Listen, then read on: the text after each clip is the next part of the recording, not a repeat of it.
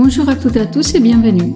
Je suis Monica Santalena et vous écoutez 5 minutes pour casser les codes, les podcasts qui inflammera peut-être votre envie d'entreprendre. Mon invité aujourd'hui est Joël Tillman, CEO et Interaction Designer d'Overtone, Ensemble, nous allons parler de son parcours, des technologies numériques et design, de l'importance de l'humain en lien avec l'espace et les objets, de comment créer un design d'interaction et de comment placer les visiteurs d'une exposition au centre des dispositifs. Joël donne également quelques conseils aux jeunes étudiantes dans les filières STEM pour s'ouvrir à des métiers créatifs.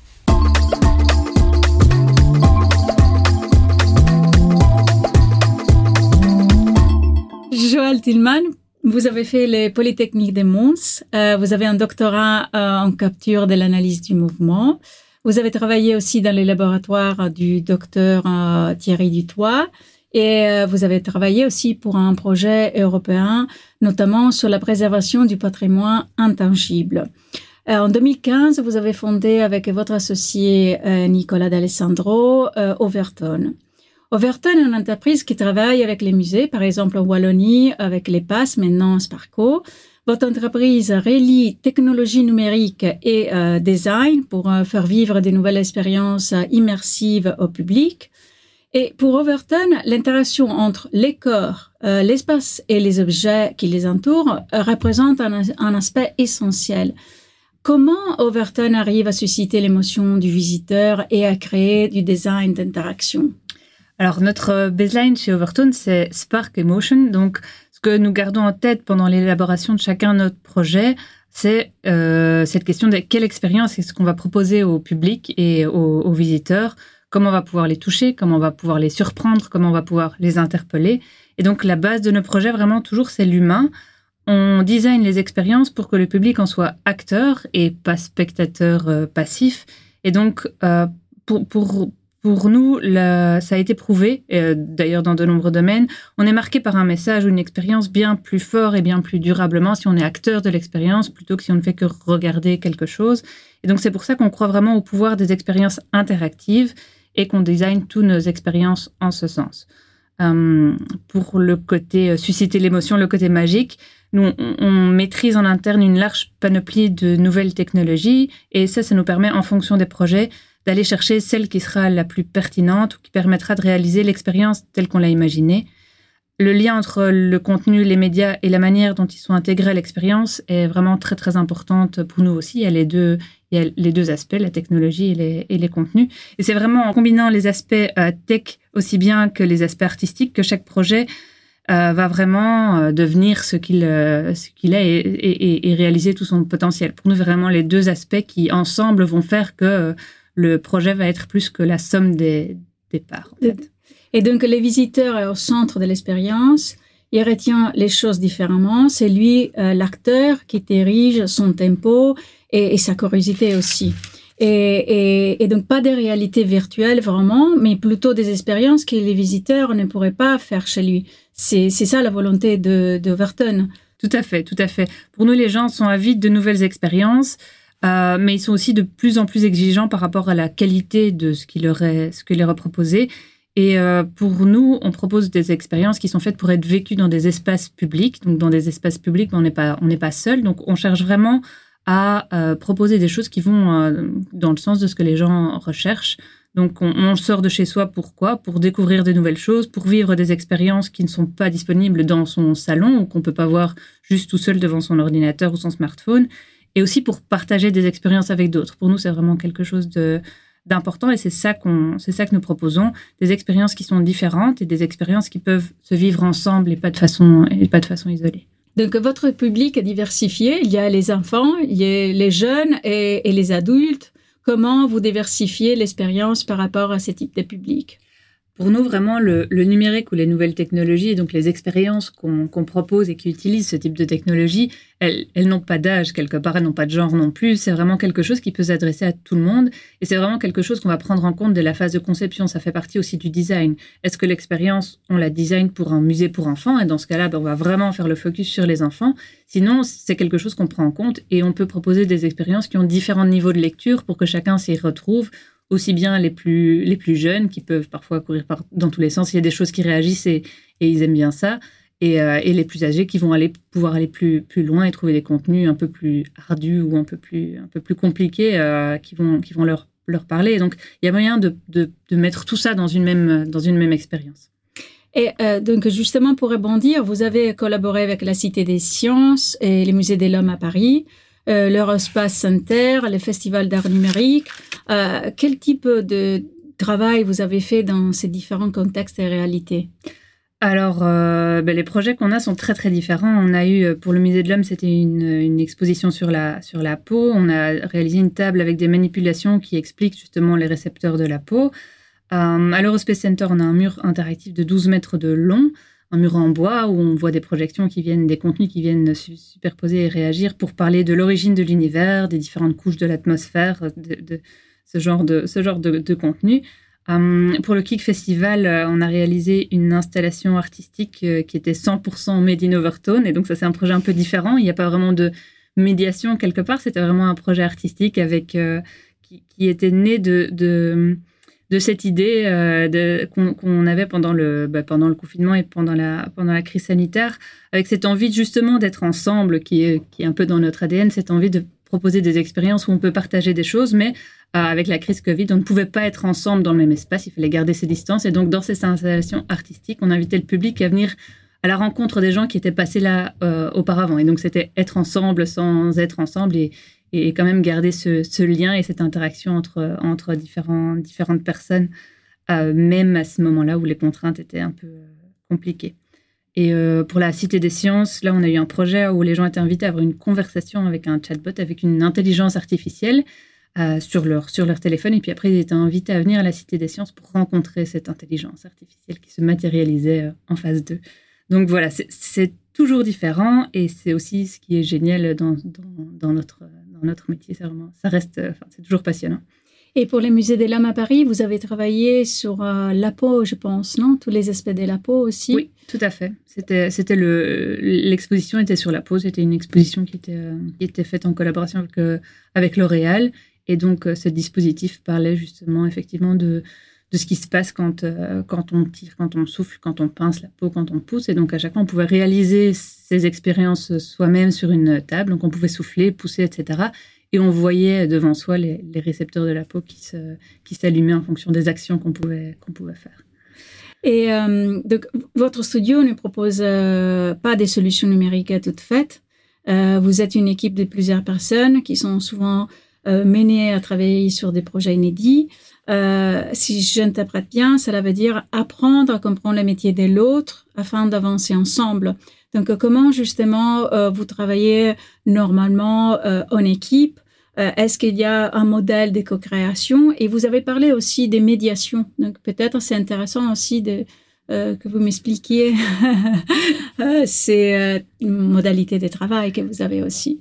Alors pour nous, ça commence toujours par la discussion avec avec le client, que ce soit un musée ou que ce soit un autre acteur, pour voir euh, quelles sont les contraintes quelque part du, du projet, pour connaître la, la, base vraiment des, des, besoins, quels sont les publics, quels sont les espaces dans lesquels ça doit s'inscrire, dans la durée, combien de temps c'est prévu pour durer, quelles sont les, les envies, les messages qu'on veut faire euh, passer, ça c'est, vraiment toujours la base. Et puis après en équipe, voilà, pour l'instant on est, on est six euh, de manière permanente, et puis on a euh, pas mal de partenaires avec lesquels on travaille en fonction des, projets, puisque comme vous l'avez dit, c'est à chaque fois, différent.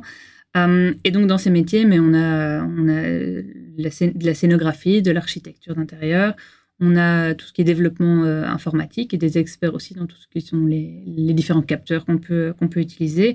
On a le côté plus graphisme, motion design, on a du sound design aussi avec euh, la composition musicale.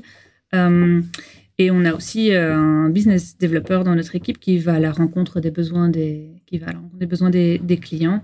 Et ensemble, on, on, réalise vraiment ce métier de designer d'expérience utilisateur parce que chacun amène les compétences de son domaine et c'est vraiment quand on met toutes ces, toutes ces contraintes et toutes ces expertises ensemble qu'on peut co-construire le projet le plus, le plus intéressant ou le plus pertinent euh, pour faire en sorte que les contraintes qui viennent, euh, qui viennent aussi bien du côté bah, plus, plus architectural, quel matériau on va utiliser pour construire notre table, par exemple, du côté visuel, quel genre de graphisme on va pouvoir utiliser, euh, et, du côté développement, mais quels capteurs vont être pertinents, qu'est-ce qui va bien fonctionner, qu'est-ce qui va faire que l'expérience va être fluide, etc.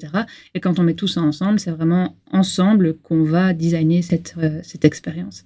Et pour ne pas oublier, mais plutôt rebondir, quid de la médiation? La médiation, c'est vraiment le, le, fait de pouvoir traduire un contenu qui est souvent très compliqué en quelque chose qui peut être compréhensible par le, par le public qui n'a pas toute l'information. Et donc, euh, on, essaie de faire passer certains, certains messages, certaines informations.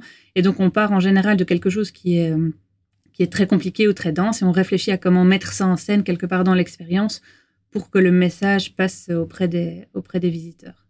C'est vraiment quelque chose qui est important dans tout ce qui est ben, les expositions, les musées, etc. C'est un peu la médiation, ça va être de d'expliquer aux gens s'ils voient une œuvre devant eux, dans quel contexte elle a été créée. C'est un peu faire le lien entre des choses qui sont compliquées ou auxquelles on, ne peut pas avoir accès et faire passer ces messages de façon, euh, de façon claire en fonction des, publics euh, qui se trouvent en face d'un contenu euh, pour lequel ils n'ont pas de, de connaissances a priori.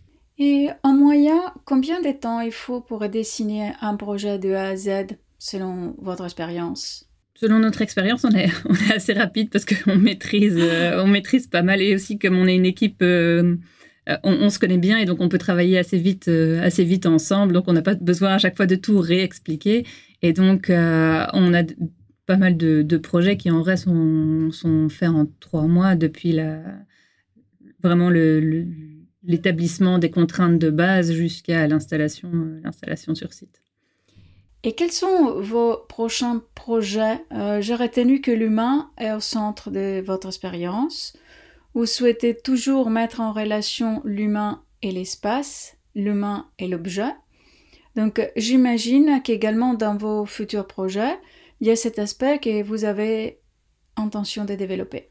Oui, tout à fait. C'est quelque chose qui vraiment pour nous est, le plus important. Comme je l'ai dit, notre, euh, notre baseline, c'est Spark Emotion. Et donc, euh, dans émotion, il y a, humain. Il n'y a pas d'émotion sans les humains. Donc, ça, on veut vraiment que ça reste au centre de notre euh, développement euh, toujours. Et donc, ce qu'on espère, c'est continuer à avoir des projets qui vont nous permettre de proposer des expériences innovantes, des expériences inédites aux visiteurs. Et donc, pour nous, ça, ça, veut dire, ça veut dire continuer à, à innover, à proposer des choses qu'on n'a pas encore faites ou à réinventer les choses qu'on a déjà faites ou qu'on a déjà vues euh, par ailleurs euh, pour, pour, pouvoir toujours continuer à, à étonner, ne jamais euh, se reposer sur, sur ses lauriers quelque part.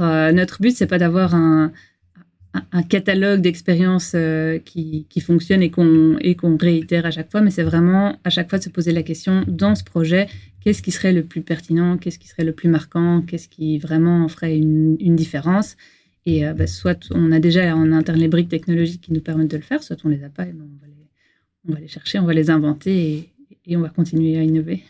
Et prochain projet sera euh, ici en Belgique euh, ou à l'étranger?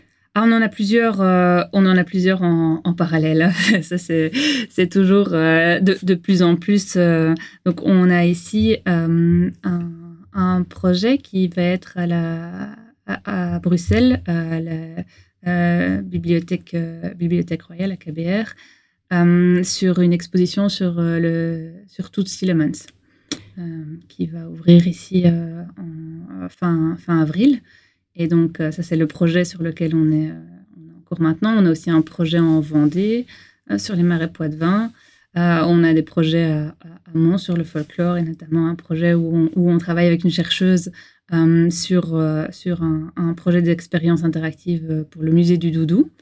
donc ça c'est c'est très, c'est très, c'est très local et puis voilà c'est notre patrimoine. On est, on, est quand même de, de, Mons et on a aussi on est en discussion pour plusieurs projets à Strasbourg, encore des projets avec avec Sparco. donc voilà, il y a pas mal de choses, pas mal de choses en parallèle pour le moment. Cette année va être chargée. C'est chargé.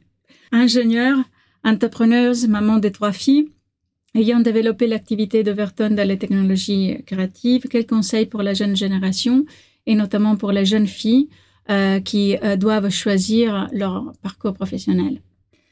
La, première chose que je voudrais dire, c'est de ne surtout pas se laisser avoir par les images qu'on peut projeter sur, euh, sur certains métiers, et en particulier sur les métiers scientifiques. Beaucoup hésité parce que je savais pas très bien ce que je voulais faire au moment où j'ai dû choisir mes études. Pour finir, j'ai décidé de faire ces études d'ingénieur. et à ce moment-là, j'ai encore entendu euh, des commentaires comme ça n'était pas des études pour les filles, des gens qui projetaient juste le côté ingénieur avec des bottines de chantier et un casque sur la tête. Et même si ça avait été ça, ça aurait été très bien pour des filles aussi. Mais euh, mais il y a tellement de choses qui sont possibles. Il faut vraiment pas se laisser avoir par des descriptifs de fonctions dans lesquels on, on peut s'imaginer parce que ce sont vraiment des métiers qui se développent, qui qui amènent à tellement de domaines différents. C'est pas forcément la technologie pour la technologie, mais ça peut être la technologie pour la médecine. Ici, la technologie pour euh, le domaine du culturel, la technologie pour euh, les réseaux électriques, la technologie avec l'intelligence artificielle pour à peu près tous les, tous les domaines. Et donc, euh, pour, pour moi, c'est vraiment, il n'y a pas un métier d'ingénieur, il n'y a pas non plus une façon d'être euh, un artiste, il n'y a pas une manière d'être entrepreneur. Et donc, il ne faut pas se laisser euh, embarquer dans une image qu'on peut avoir et se dire non, cette image-là, c'est pas pour moi. Il y a tellement de, variantes qui sont possibles que qu'il faut surtout pas, surtout pas hésiter. Pour moi, tout est possible quand on ose un peu sortir aussi des sentiers battus. Euh, on peut combiner le côté tech avec le côté artistique. On peut être entrepreneur et avoir une vie, c'est tout à fait possible. Euh, et, donc, euh, pour moi, il faut un peu sortir oui, de ces images mentales qu'on peut, qu'on peut avoir en se disant, mais non, ça, c'est pas pour moi, parce que souvent, l'image qu'on peut avoir est tellement loin de la réalité ou de ce que ça peut être. L'entrepreneuriat, c'est c'est aussi la liberté de choisir ses propres règles, ses propres manières de fonctionner. Et pour moi, il faut saisir ces opportunités pour essayer de se créer la vie dont on rêve, justement. Euh, on se rend alors parfois compte que ce qui nous retenait, c'était plutôt nous-mêmes et les règles qu'on pensait être obligés de suivre, mais qu'en fait, beaucoup d'autres choses sont possibles. Donc, être entrepreneur, c'est beaucoup de contraintes, c'est beaucoup de responsabilités, mais c'est aussi une liberté dont il faut pouvoir profiter, parce que forcément, ça, a, énormément de, ça énormément de bons côtés. Et euh, voilà, par rapport aux nouvelles technologies, pour moi, c'est vraiment quelque chose d'important. Ce sont les outils qui vont euh, façonner le monde de, le monde de demain ça ne se fera pas sans. Et donc, pour moi, euh, c'est vraiment quelque chose que j'espère de tout cœur, c'est que de plus en plus de filles vont être formées à ces nouvelles technologies, à tous ces métiers des sciences et qui pourront les utiliser pour justement participer à créer ce monde de demain. Parce que je pense vraiment qu'on a besoin de diversité pour avoir euh, les résultats les plus intéressants. C'est vrai chez nous dans les projets quand on parle de, différents profils, mais c'est vrai pour tous les domaines. Et donc quand on parle de diversité de profils, ça veut dire euh, ça veut dire le côté art, avec le, ou le côté créatif avec le côté plus tech, mais ça veut dire aussi euh, des hommes, des femmes, ça veut dire un peu tous les gens, ça veut dire, c'est vraiment ça aussi, la diversité des profils, des gens qui viennent d'horizons différents. Ça apporte tellement à un projet que pour moi, c'est vraiment, vraiment quelque chose de positif pour, pour tout le monde. Et dans votre équipe, il y a cette diversité aussi? Euh, oui, on a diversité de profils. Et alors là, pour l'instant, donc on est six. Nous sommes deux filles et quatre, euh, et quatre euh, garçons. on n'est pas encore moitié-moitié. On n'est pas, on n'est pas moitié-moitié. non, on n'est pas moitié-moitié. les deux cofondateurs, on est tous les deux ingénieurs. Un garçon, une fille, c'est déjà, c'est déjà bien. c'est déjà bien. en tout cas, bravo pour ce que vous avez fait et vous continuez à faire avec Everton. Et merci, Joël Tillman. Avec plaisir. Merci de m'avoir reçu aujourd'hui. 5 minutes pour casser les codes, c'est terminé. Merci beaucoup d'avoir écouté cet épisode. J'espère qu'il vous a plu et si c'est le cas, n'hésitez pas à vous abonner et à le partager avec vos proches. Et quant à moi, je vous retrouve dans un prochain épisode. À très vite!